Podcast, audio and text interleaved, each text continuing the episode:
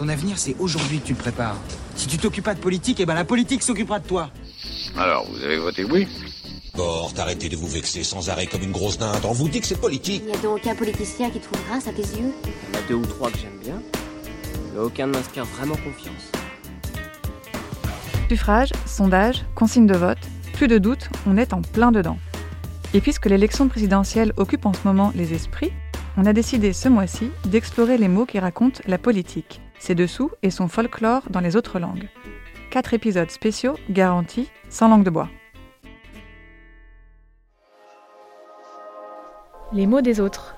Le podcast de Courrier International sur les langues étrangères. Ah merde alors, comment on dit Comment ça ça merde alors? Tout à l'heure, French. Par les traductrices Caroline Lee et Leslie Talaga et la journaliste Mélanie Chenoir.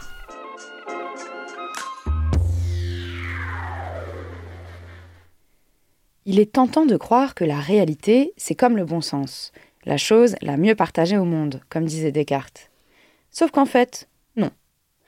Depuis plusieurs années, la réalité, les faits et la notion même de vérité semblent de plus en plus fragiles, contestés ou purement niés.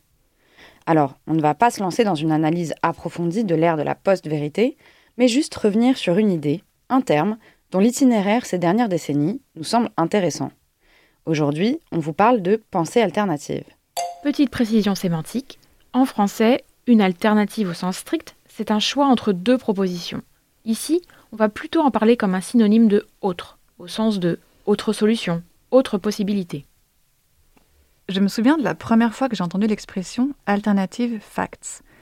C'était en janvier 2017, juste après la cérémonie d'investiture de Donald Trump. Le porte-parole de la Maison-Blanche venait d'affirmer que jamais, dans l'histoire des États-Unis, on n'avait vu une telle foule pour l'investiture d'un nouveau président, alors qu'une multitude de photos et preuves montraient clairement que c'était faux. La conseillère du président, Kellyanne Conway, a voulu voler à son secours en disant qu'il s'agissait de faits alternatifs. Sean Spicer gave alternative facts. Et là, j'ai bugué un moment en cherchant à comprendre ce que ça voulait dire. Orwell a dû se retourner dans sa tombe de ne pas l'avoir trouvée, cette formule.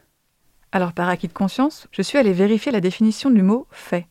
D'après le Robert, un fait, c'est ce qui est arrivé, ce qui a eu lieu, par opposition à l'idée, le rêve, l'imagination. En toute logique, donc, un fait alternatif, c'est quelque chose qui n'a pas eu lieu, c'est-à-dire que c'est de la fiction. This was the largest audience to ever witness an inauguration, period. Moi, c'est l'expression alt-right ou alternative right que je ne comprenais pas bien au début. Parce que moi, la droite alternative, ça me fait penser à l'autre droite. Et dans mon esprit binaire et cartésien, l'autre droite, ben, c'est la gauche. Ces conneries de gauche et droite, euh, ça veut rien dire ces machins. Selon comment on est tourné, ça change tout. Enfin, le doute se dissipe assez vite quand on voit le genre d'idées que soutiennent les militants de cette droite alternative. Racisme, antiféminisme, antisémitisme, xénophobie. L'alt-right coche toutes les cases du bingo de l'extrême droite. Dire qu'il y a 20 ans, les alters, c'était les altermondialistes. C'était les militants qui plaidaient pour une autre mondialisation, dans les forums sociaux, les gens qui espéraient un autre monde, un peu moins néolibéral. De la gauche radicale à l'extrême droite, on peut dire que cet adjectif alternatif a fait un sacré voyage. En fait, le mot alternatif fait souvent écho à l'idée d'antisystème. Une formule qu'on a pu entendre dans la bouche de communistes français dans les années 70, mais aussi dans celle de Donald Trump quand il se présentait comme le candidat anti-establishment. Venant de la part d'un héritier multimillionnaire, star de la télévision, c'est assez savoureux. Et cette façon de s'inscrire en faux contre une autorité établie, on la retrouve aussi dans le terme allemand Querdenken. Littéralement, le Querdenken, c'est la pensée, Denken, qui se met en travers, quer. C'est la pensée qui va à contre-courant. Mais depuis le printemps 2020, en Allemagne, c'est aussi comme ça que s'appellent les opposants aux mesures de restriction sanitaire liées au Covid-19. Ce mouvement, c'est à l'origine des défenseurs sincères des libertés, qui s'inquiètent des atteintes au droit de circuler, de se rassembler, de voyager. Le problème, c'est que dans les faits, on y trouve aussi beaucoup d'antivax et d'antimasques, qui dénoncent une supposée dictature sanitaire.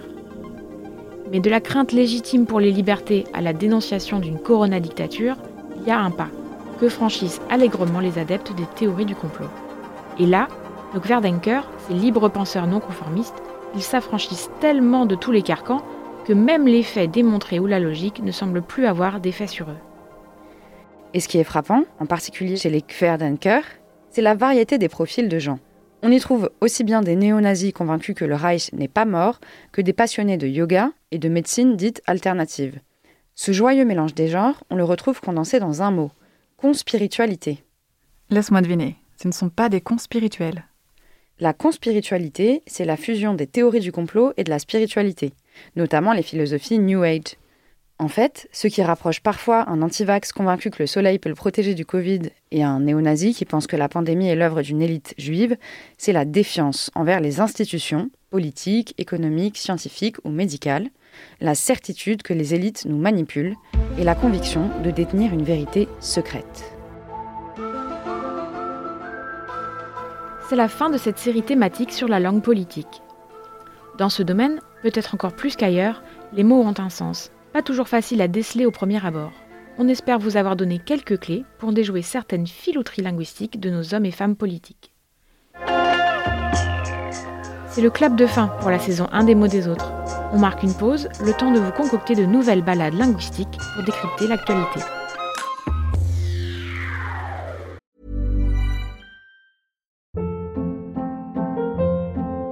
Hold up. What was that? Boring. No flavor. That was as bad as those leftovers you ate all week. Kiki Palmer here, and it's time to say hello to something fresh and guilt-free. Hello Fresh. Jazz up dinner with pecan-crusted chicken or garlic butter shrimp scampi. Now that's music to my mouth. Hello Fresh. Let's get this dinner party started. Discover all the delicious possibilities at hellofresh.com.